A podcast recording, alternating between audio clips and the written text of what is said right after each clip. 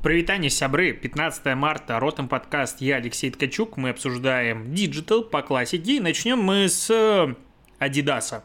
Удивительным образом. Один пост в инстаграме Адидаса вызвал бурю обсуждений, и сегодня она продолжилась в Клабхаусе, и это причина, по которой я вообще, в принципе, решил обсудить эту новость. Какой контекст? А, в аккаунте в Инстаграм Адидаса появился пост, в котором девушка, как сказать, ну, не худая, а она сфотографирована со спины. Многие говорят, что кадры не ужасные. В любом случае, она сфотографирована со спины. И видно, что у нее есть а, вес, который как бы ненормальный. Ну, излишки веса. Она не большая, не полная, а просто вот в теле. И она пишет о том, что заниматься спортом, а, точнее, как она пишет. В общем, ее посыл поста в том, что э, надо общаться на платформах, комфортных тебе, где ты можешь как бы э, фильтровать кон- те комментарии, которые в тебя влетают, просто потому что, типа, люди злые. Ну, условно, я вот так вот утрированно э, произнес, возможно, ошибся в деталях. И пошел в комментариях сотни, десятки, там, тысяча комментариев получилось э, людей, обозленных, не знаю, обиженных жизнью, идеальных, имеющих форму и все остальное, потому что по-другому как. Типа, Adidas скатился, как можно жирных фотографировать в рекламе, и вы спортивный бренд, я хочу смотреть на красивых людей, а тут вот это вот жиробасина, что вы такое делаете? Об этом написал Семен в канале Русский маркетинг а, и говорит, вот, смотрите, какие там комментарии. Что самое удивительное, такие же комментарии начались и в этом канале. То есть народ начал прям на серьезных щах, маркетологи начали опять же оскорблять эту девушку и говорить о том, что реклама плохая.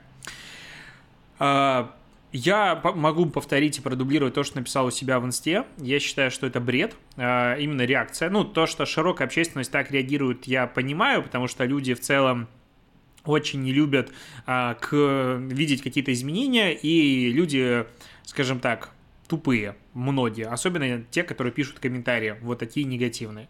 Но когда это пишут маркетологи, вот это удивляет больше всего. То есть, что спортом не занимаются люди в теле, я во мне 90 килограмм, возможно, уже больше. Я не хочу вставать на весы, я хочу пойти в зал и потом начать вставать на весы. А, и я конкретно знаю, что, ну, у меня есть избыток веса, и я, типа, вообще этим не горжусь. А, при этом, чтобы мне заняться спортом, мне надо купить, допустим, спортивную одежду. Ну, она у меня есть, но в целом. И получается, Adidas и Nike, так как это спортивные бренды, они не должны продавать одежду для людей с излишком веса, для того, чтобы они пошли заниматься спортом. Ну, это же бред. Ну, скажешь, согласись, это бред. А, конечно же, для таких людей, и нас большинство, как бы, в России суммарно вот излишка и избытка веса страдает там 60% по-моему населения по статистике 2018 года. Нас большинство вот людей, которые не идеально худые. А, и определенно это самый большой рынок сбыта людей, которые хотят похудеть и заняться собой. И типа для них нельзя делать рекламу с нами, ну то есть вот ты как бы человек в теле, вот я полный, мне 90 килограмм, я смотрю на Adidas, там все красавцы, на них форма сидит идеально. Я такой, ну прикольно, я рад за вас. А на мне она как будет сидеть? Ну то есть как я могу себя с кем-то идентифицировать, как-то сравнивать вообще? А, ну и как бы логично, что Adidas просто обязан. Я вообще не понимаю, почему до сих пор интернет-сайты, вот я захожу, не знаю, на какой-нибудь Asos, Asos или какой-нибудь еще, я хочу видеть, как эта одежда сидит во всех размерах. Почему делаете только одну фотографию в веске в идеальной, на идеальной модели, под которую это шилось? Сфотографируйте на все модели. Может, оно в XS и смотрится по одному, а в MT смотрится по-другому и смотрится отстойно. Почему я покупаю одежду, смотря на других людей? Но это же логи. Я вот сейчас проговариваю и сам понимаю, насколько это логичная мысль. И, кстати, люди многие в комментариях комментариях мне написали, что Adidas как бы сам себе противоречит, и одежды у них больших размеров, в принципе, часто нет. То есть они как бы с одной стороны фотографируют, что там причем небольшой размер, это скорее всего Элька. А вот ты можешь приходить к нам, с другой стороны, ее у нас нет. Это как бы странная логика. Ну, ладно, то есть Adidas таким образом, даже с точки зрения вот такого э, оскала капитализма, просто расширяет свою целевую аудиторию, показывая, что ты можешь прийти к нам, и у тебя, у нас для тебя есть одежда, все клево. Это логично, даже если мы отбросим все э, мысли о том, что Adidas как крупная корпорация, как бренд, который, э, скажем так, умный, он э, двигается впереди вот общественности и раз, пытается показывать, что он разделяет какие-то из своих ценностей. Опять же, я считаю, что Adidas и другие бренды — это обезличенное существо, которое двигают бренд-менеджеры. Бренд-менеджер делает то, что в потенциале генерирует прибыль. Ну, то есть бренд-менеджер не может сейчас, э, потому что он разделяет какие-то ценности, начать их транслировать без понимания того, что эти транслирования этих ценностей так или иначе поспособствуют развитию бренда. Ну, то есть это всегда и меркантильно, и социально. То есть это синергия. Я не считаю, что это плохо, я просто понимаю, как это работает, на мой взгляд.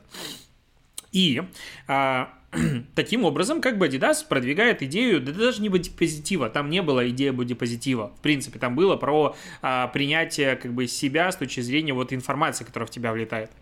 Сегодня э, в Клабхаусе идет обсуждение. Там два товарища, которых, помнишь, мы обсуждали, которых забанили после разговора с Минаевым а, про э, феминистическое движение в России. Э, они транслируют мысль, что полным людям опасно заниматься спортом, и поэтому Adidas должен дисклеймер ставить на фотографии с этой девушкой о том, что перед тем, как заняться спортом, проконсультируйтесь типа со специалистом, вы жирные. Ну, утрированно. Я представляю, если бы Adidas такое написал. Ну, то есть, был бы, мне кажется, взрыв похлеще, чем с Рибаком. Потому что я бы, честно, охерел. Ну, то есть, если бы Adidas мне писал, что да, ты хочешь заниматься спортом, но ты жирный, поэтому ты должен вот пойти проконсультироваться. Э, ну, во-первых, кто идет заниматься спортом, каждый человек должен делать это осмысленно худой, толстый, какой угодно спорт, особенно когда ты работаешь с какими-то весами, это всегда ну, ты находишься на какой-то грани. И надо понимать, где эта грань, как ее не переходить. И в целом, любая физическая нагрузка, надо понимать, что ты делаешь. Поэтому сильно большой разницы между худым и толстым человеком в зале я для себя, честно говоря, не вижу. Ну, то есть, если ты худой и пойдешь и возьмешь вес и сорвешь себе спину, ничего не улучшится. Да, у людей с весом есть повышенная нагрузка, допустим, на сердце, на колени, все остальное. Но и у худых есть то же самое, не меньше проблем. Но почему-то первым не пишут, что, допустим, там уже нагулили статистику, что 70 или 80% людей, которые бегают, так или иначе испытывают какие-то травмы с коленями, суставами и все остальное. Там почему-то не пишут, а вот для толстых надо писать. Что за бред? И типа начали транслировать в том, что вот, это поощрение лени, это поощрение того, что можно быть жирными.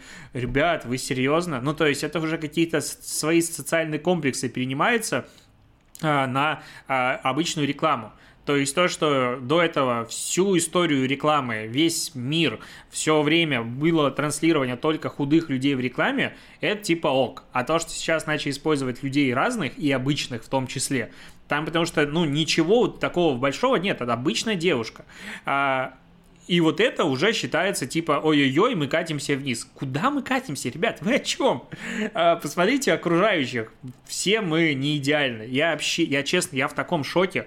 Поэтому я говорю так много про эту рекламу, потому что я просто смотрю, как много молодых интересных брендов появляется, которые используют разных моделей, в том числе не идеальных, не вот этих с обложек, не девчонок из холостяка, которые пришли тут э, к Тимати, а нормальных, обычных парней и девчонок используют, и на них обрушивается шквал негатива, ты на это смотришь, думаешь, ну капец. То есть люди сами хотят жить в комплексах, типа нам комфортно, чувствовать себя ущемленными. Давайте продолжать это делать. И такие, ну окей, давайте. То есть это вот как э, ведро с э, тем там крабами или раками, которых можно даже не накрывать, потому что они сами себя будут затягивать. Очень похоже. А, ну, короче, это странно. А, Еще тут появилась статистика про Facebook, про рекламу в Фейсбуке, которая по-прежнему а, подвержена гендерным и расовым стереотипам. Короче, исследование а, Facebook они сделали с компанией Айпсас и институтом Джины Дэвис по гендерным вопросам. Опросили 1200 человек, изучили 1200 7 рекламных кейсов различных брендов. И проанализировали еще 1022 глобальных рекламных видео на своей платформе, которые были на, по, всей, по всему миру запускались. Например, женщины в 14 раз чаще демонстрируют одежду и почти в 7 раз больше подвергаются вербальной или визуальной объективизации. В то же время мужчин в рекламе в 2-4 раза чаще показывают агрессивными и в 1-4 раза э, реже счастливыми. Кроме того, всего 1,1% в виде объявлений включает в себя людей с ограниченными возможностями и только в 0,3% присутствуют представители ЛГБТ. Вот. А также опросили представителей, ну, людей, обычных пользователей Бразилии, Великобритании, США и выяснили, что 54% потребителей не чувствуют, что их культурная группа полностью представлена в онлайн-рекламе. Больш... Большинство респондентов, 71%, ожидают, что в своей онлайн-рекламе компании будут продвигать разнообразие и инклюзию.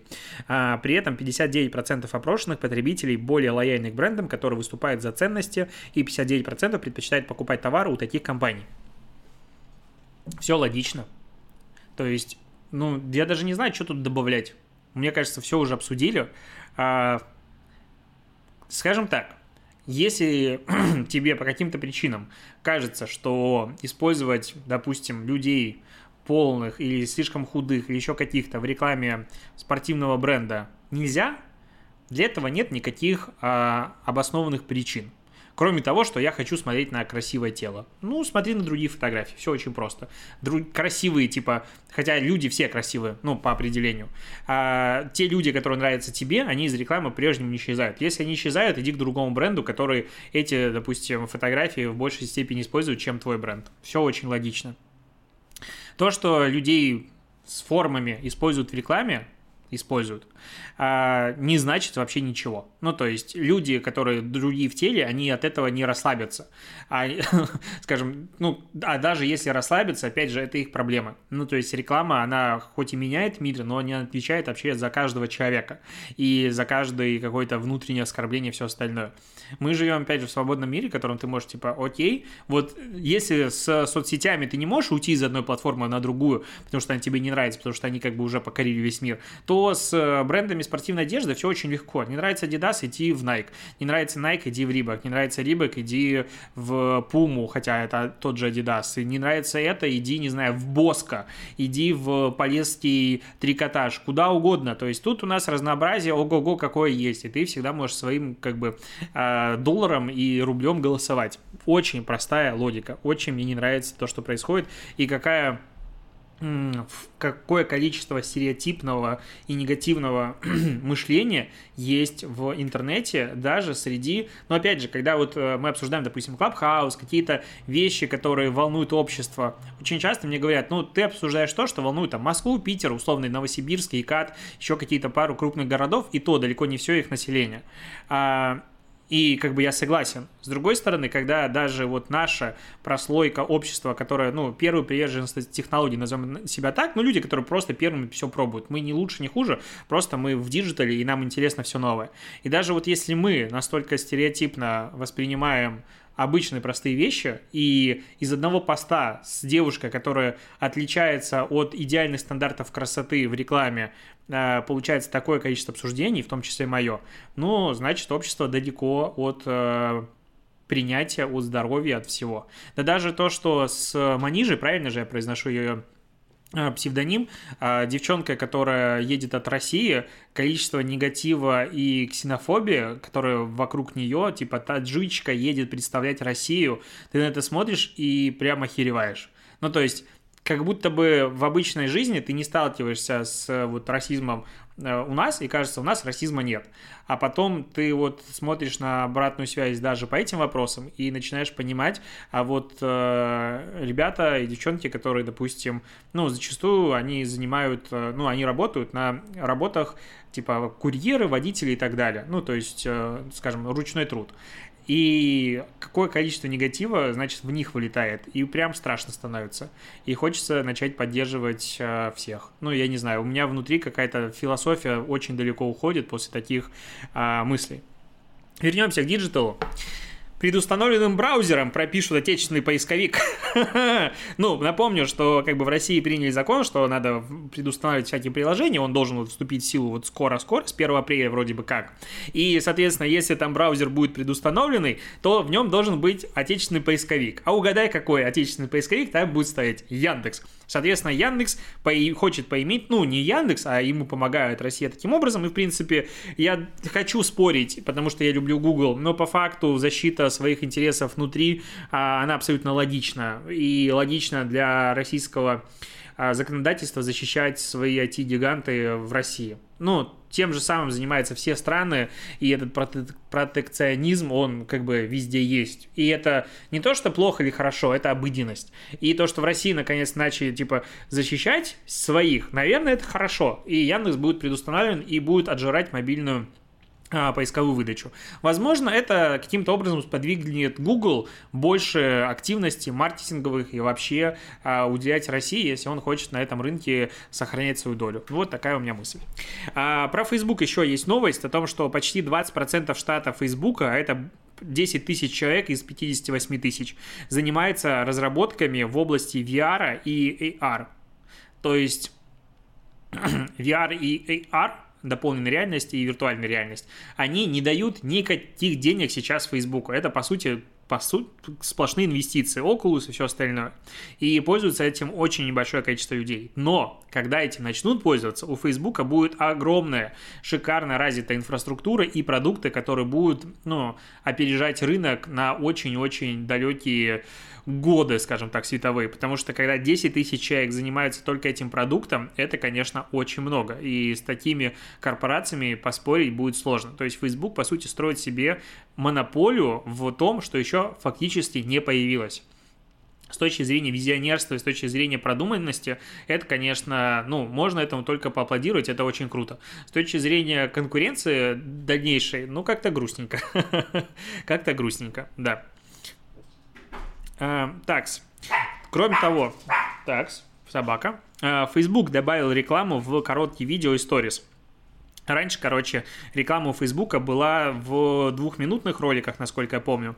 А сейчас можно будет интегрировать, а как бы на Фейсбуке можно на рекламе видео зарабатывать, только не в России, а вот инстрим есть в многих странах и рекламных кабинетах. Даже в минутных роликах реклама, интеграция появится на 30 секунде. Честно говоря, вот количество видео рекламы в Фейсбуке меня парит настолько, что я ролики стараюсь там вообще никогда не смотреть. Потому что там нет а, какого-нибудь Facebook премиум, чтобы я отключил, и мне она напрягает. Ну, и типа слишком много. И вот такая мысль. И, кроме того, в Facebook Stories появится новый рекламный формат, рекламные стикеры, пока вообще непонятно, как они будут работать, но такая штука, вот ее нам обещают. Клабхаус создает акселератор для поддержки модераторов комнат. Наберут 20 участников до 31 марта за, э, прием заявок. А тут не совсем понятно, то есть они вроде бы с одной стороны хотят найти классных, интересных креаторов, которые будут поддерживать, с другой стороны не говорят, что э, хотят найти начинающих креаторов, которым помогут собрать аудиторию. Это очень странная штука, потому что для начинающих нужна программа определенно больше, а для продвинутых зачем говорить про начинающих. Но в любом случае будут давать деньги, оборудование и поддерживать советами. Ну, посмотрим. Тут постоянно скидывают все статистику о том, что видишь, количество аудитории Клабхауса снизилось, и вообще, короче, на количество аудитории Клабхауса людям, которым плевать на Клабхаус, настолько не плевать, что даже забавно становится. Типа, надо вот, а вот мы же говорили, что он не, не взлетит. Ну и что, мы вчера вон со Славой Комиссаренко сделали крутую комнату, пообщались, позадавали вопросы, было очень интересно, и, ну, было приятно пообщаться. И вот такие комнаты, ну, взлетит, не взлетит, какая разница? Мы сидим, угораем, нам классно, мы делаем контент. Всем остальным, ну, окей. Типа, если а, взлет или не взлет платформы измеряется только в количестве аудитории, а не в впечатлениях, или только в деньгах, которые зарабатываются, хотя наши модераторы очень многие уже подняли по несколько сотен тысяч рублей на Клабхаусе. Ну, все хорошо, я в этом вообще никаких проблем не вижу. Мне кажется, развивается, и даже если сейчас Telegram, как он и обещает, выкатит э, комнаты в Telegram-каналах, то опыт э, модерирования комнат в Клабхаусе только поможет э, этим модераторам развиваться дальше. Потому что управлять дискуссией, управлять беседой и э, не давать ей скатываться в какое-то обсуждение одних и тех же вопросов, ну, это очень дорого стоит. Я тут, допустим, на днях слушал комнату про строительство дома, и там кто-то пришел и сказал, э, ну, там были крутые архитекторы, они много обсуждали, пришел какой-то чувак и вбросил мысли про э, отопление дома теплыми полами, что как бы делать нельзя. И, ну, как минимум в нашем климате. И все это понимают из участников, но обсуждали эту тему минут 30, наверное. То есть гнобили этого парня, который сказал, да, что ты за эксперт, если ты так говоришь. И понеслось. И минут 30 реально обсуждали только этот вопрос по кругу. То есть это то, чего хороший модератор как раз-таки должен не допустить, потому что какой смысл ходить и вот из пустого в порожнее переливать по кругу, по кругу, по кругу. Все и так уже понятно. Зачем приводить? А вот еще есть 55-й пример. И вот как раз модератор хороший а, дискуссии, он должен уметь это дело отслеживать. Еще есть новость про Google, которая проверк заявление Роскомнадзора о неполадках с доступом к поисковику и YouTube из-за пожара в дата-центре. Что там произошло контекст? Помнишь, когда Твиттер начали замедлять. Кстати, у меня Твиттер не замедлился. Очень его люблю. А, Роскомнадзор, когда его начал замедлять, и потом там в это же время упала часть а, сервисов, которые лежали на Ростелекоме, это государственные, и потом были перебои к доступу к некоторым сайтам. И Роскомнадзор сказал, что тут был пожар в дата-центре в каком-то Страсбурге, и поэтому Google и YouTube плохо грузились. А, Google взял и провел расследование внутреннее, все проанализировал внимательно, говорит, нет, ни хера это не было связано с этим, а было связано замедление из-за а, неверной настройки маршрутизаторов у одного из российских сторонних провайдеров. Вот и все. А, его название не уточняют. Интересно какое, да? Все здесь и так понятно без слов. А, так, про Telegram. Telegram начал удалять аккаунты ботов для пробива личных данных, всякие глаз бога и всех остальных ребят. В целом, я не считаю, что это попирает, типа, свободу слова или что Телеграм прогнулся. Телеграм прогнулся, это я не спорю, это, в принципе, видно по заверениям. Типа, Телеграм уже не та а, пиратская платформа, которая все, все возможно, что у других нельзя. Телеграм слишком большой, чтобы он был вот таким вот а, смелым и не следовал законам. Но, а, пробив данных, я такой противник присутствия всех этих вещей в наших жизнях, что то, что теперь там твои данные не могут пробиться через какого-то бота за несколько сотен рублей, я вообще не вижу в этом ничего плохого. Ну, то есть для обычного человека, для обычного гражданина, законопослушного, это присутствие, на мой взгляд, вредит. Ну, то есть, зачем оно надо? То, что данные из госорганов везде, все базы сливаются, это однозначно хреновая история, а то, что они потом еще продаются, это еще хуже. Если этого не будет, ну и прекрасно, я только счастлив. А, так, и последняя новость. Тут Мин, Минцифры подготовил законопроект о приравнивании обезличенных данных, обезличенных данных к персональным. Соответственно, операторам запретят передавать третьим лицам информацию, позволяющую идентифицировать конкретного человека и, в принципе, деобезличивать данные хотят разрешить только для а, защиты жизни или здоровья. В всех остальных случаях, а, соответственно, не только твой email или номер телефона не могут использовать, а просто то, что есть в условной базе ретаргетинга. А, и это такая опять же, очень дискуссионная тема, насколько она повлияет или не повлияет на интернет. Потому что Билайн уже сказал, что, сейчас процитирую, где тут было... Билайн считает, что законопроект существенно ограничит внедрение новых сервисов и технологий, значительно затормозит переход на новый технологический уклад. И такое э, дополнительное согласие на обезличенные на обезличивание данных назвали барьером, ведь пользователь уже дал согласие на обработку персональных данных. Ну, с одной стороны, да, можно с этим согласиться, типа второй барьер, а с другой стороны, если посмотреть на все пользовательские соглашения и все, с чем ты соглашаешься, у тебя нет выбора. То есть, ну да, добавили одну галку, что я даю согласие на использование своих данных. При этом, если я его не дам, пользоваться сервисом я не могу, ни одним из них. Поэтому сейчас э, даже проблема не в персонализированных данных, обезличенных данных, либо чем-то еще, а в том, что э, использование сервиса неразрывно связано с полным соглашением на предоставление и использование своих данных. Вот так это назову. То есть ты регистрируешься где угодно, и тебе говорят, мы будем юзать твои данные как хотим, иначе не регистрируйся. И с точки зрения как бы сервиса все логично и понятно. Типа мы так или не так. Не нравится, не пользуйся. Все очень просто. Но когда у всех такой вопрос, я не могу никуда пойти. И поэтому, скорее всего, следующий этап закона а, отвязывания необходимого принятия вот этого вот согласия на предоставления своих данных к разрешению на использование сервисом. Ну, потому что иначе будет очень странная ситуация, что вроде бы, да, законы по сохранению личных данных у нас есть, но при этом я их сохранить все равно по-прежнему не могу. А в комментариях народ, опять же, радуются тому, что вот, задолбала эта реклама, или что это за тупые законы, AdBlock решает 99 всех проблем, процентов и все остальное. Ну, я очень люблю смотреть на этих людей, которые, опять же, сидят на каком-нибудь VC, составе и прочих ресурсах, неразрывно связанных с бизнесом и маркетингом. И вот мне очень интересно, как эти люди себе представляют функционирование интернета, в котором отсутствует реклама. Ну, как бы эта тема, которую опять не буду сильно развивать, но бесплатный интернет, условно бесплатный интернет, существует только благодаря тому, что есть рекламодатель, который за все это платит.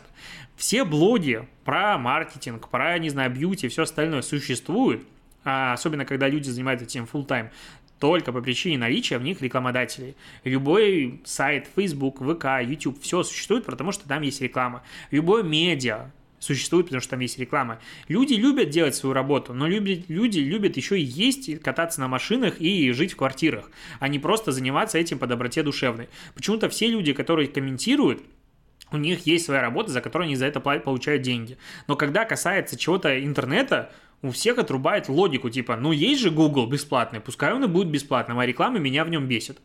Ну, как по-другому? Ну, то есть, э, вот эти борцы с э, рекламой, которые все, надо этот блок поставить и больше никакую рекламу видеть не буду, ну, следующий этап, если их станет слишком много, что у них будет ограничен э, функциональность, функция э, сервисов. Типа, окей, ты можешь пользоваться YouTube с блоком только 30 минут в день или 15 минут в день. Ну, а потом, ну, сори, а у нас, а дальше платный доступ. Ну, как бы такая история будет. Потому что пока это была игра, а, скажем так, э, в которой были приняты правила того, что ты смотришь бесплатно, потому что ты смотришь рекламу, и на тебе зарабатывают таким образом. Если это условие нарушается, значит, либо ты не будешь смотреть, либо ты будешь смотреть платно. Все очень просто. И принятие подобных законов, ну, оно пока непонятно, каким образом повлияет все-таки на отрасль, но комментарии, конечно, меня очень сильно забавляют. Люблю их читать. На этом все. Спасибо, что дослушаешь подкаст. Услышимся с тобой. Увидимся завтра. Покеда.